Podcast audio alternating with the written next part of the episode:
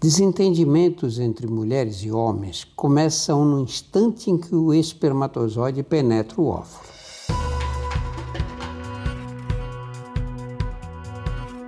Olá, eu sou Drauzio Varela e aqui você vai ouvir outras histórias.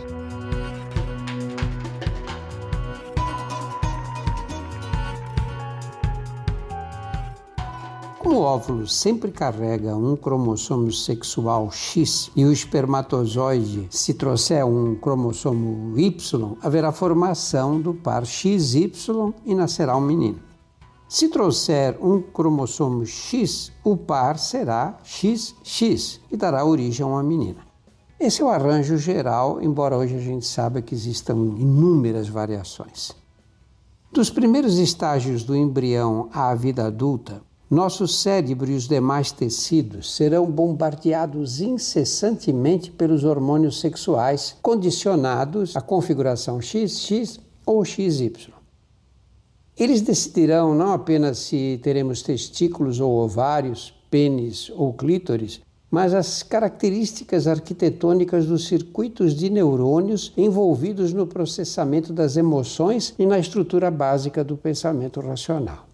Nas mulheres, em obediência a uma ordem que parte de uma área cerebral chamada hipotálamo, a hipófise libera o hormônio FSH, hormônio folículo estimulante, que agirá sobre os folículos ovarianos, estimulando-os a produzir estrogênios, encarregados de amadurecer um óvulo a cada mês.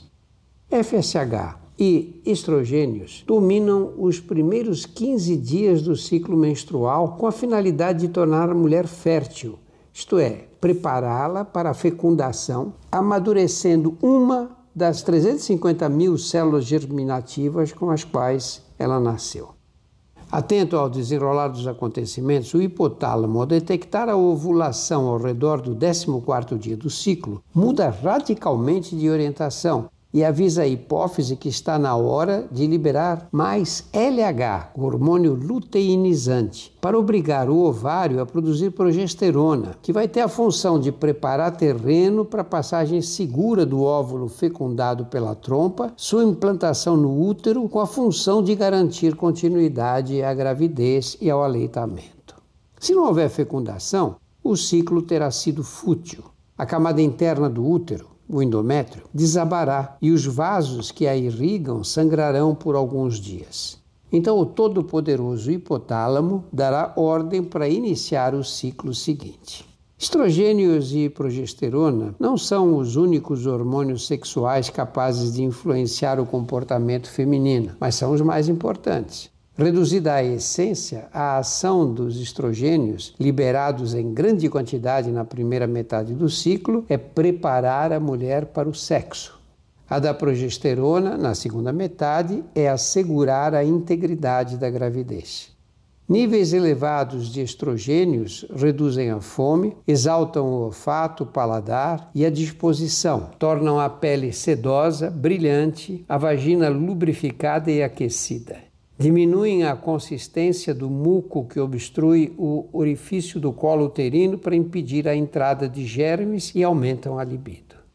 O impacto estrogênico no cérebro desperta ímpetos sedutores, estimula a agressividade, a independência e a capacidade de planejamento, melhora o humor e tem efeito antidepressivo. A predominância da progesterona nas duas semanas que antecedem a menstruação torna a pele menos brilhante, provoca retenção de líquido, inchaços, turgescência e dor nas mamas, diminuição da lubrificação vaginal e da libido, dificuldade de atingir o orgasmo, aumento do apetite e da temperatura corporal. A mulher fica mais dependente, irritada com as atitudes masculinas, menos criativa, insegura, carente de proteção, mais carinhosa com os filhos e indulgente com os familiares. Nos homens, o panorama hormonal é dominado pela testosterona, responsável pelo aumento das massas óssea e muscular e pelos caracteres sexuais secundários.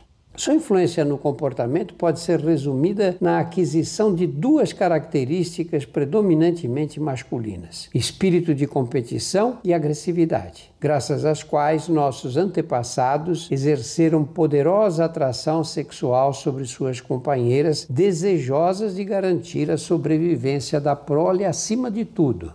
Os níveis sanguíneos de testosterona aumentam rapidamente com a chegada da puberdade, mantêm-se elevados até os 25 ou 30 anos e entram em declínio muito lento que se acentua depois dos 65 anos. Descontado aquele salto da puberdade, não ocorrem variações hormonais imprevisíveis. Nas mulheres, os ciclos menstruais que se iniciavam aos 16 ou 17 anos, no início do século passado, hoje se instalam cada vez mais cedo, sem sabermos exatamente por quê.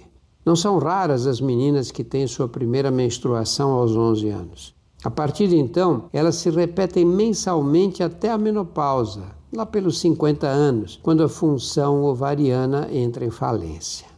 Da puberdade à menopausa, a sequência só é interrompida em caso de gravidez e amamentação, fases dominadas pela progesterona, o hormônio da maternidade. A complexidade hormonal das mulheres, seres cíclicos, é incomparável à nossa.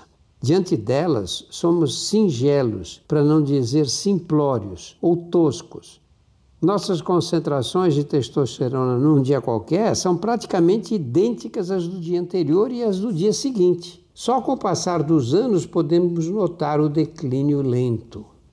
Em contraposição, nelas, a composição e o equilíbrio entre os níveis de estrogênio e progesterona variam não apenas no decorrer da vida em função da maternidade e da menopausa, mas de um dia para o outro.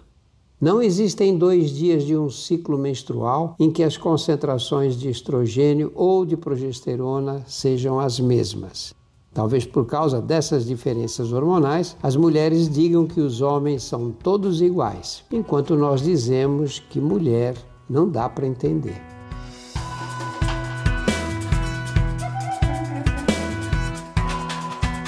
Semanalmente estarei aqui para contar outras histórias. A trilha sonora foi feita pela Insonores e a produção é da UZMK Conteúdo.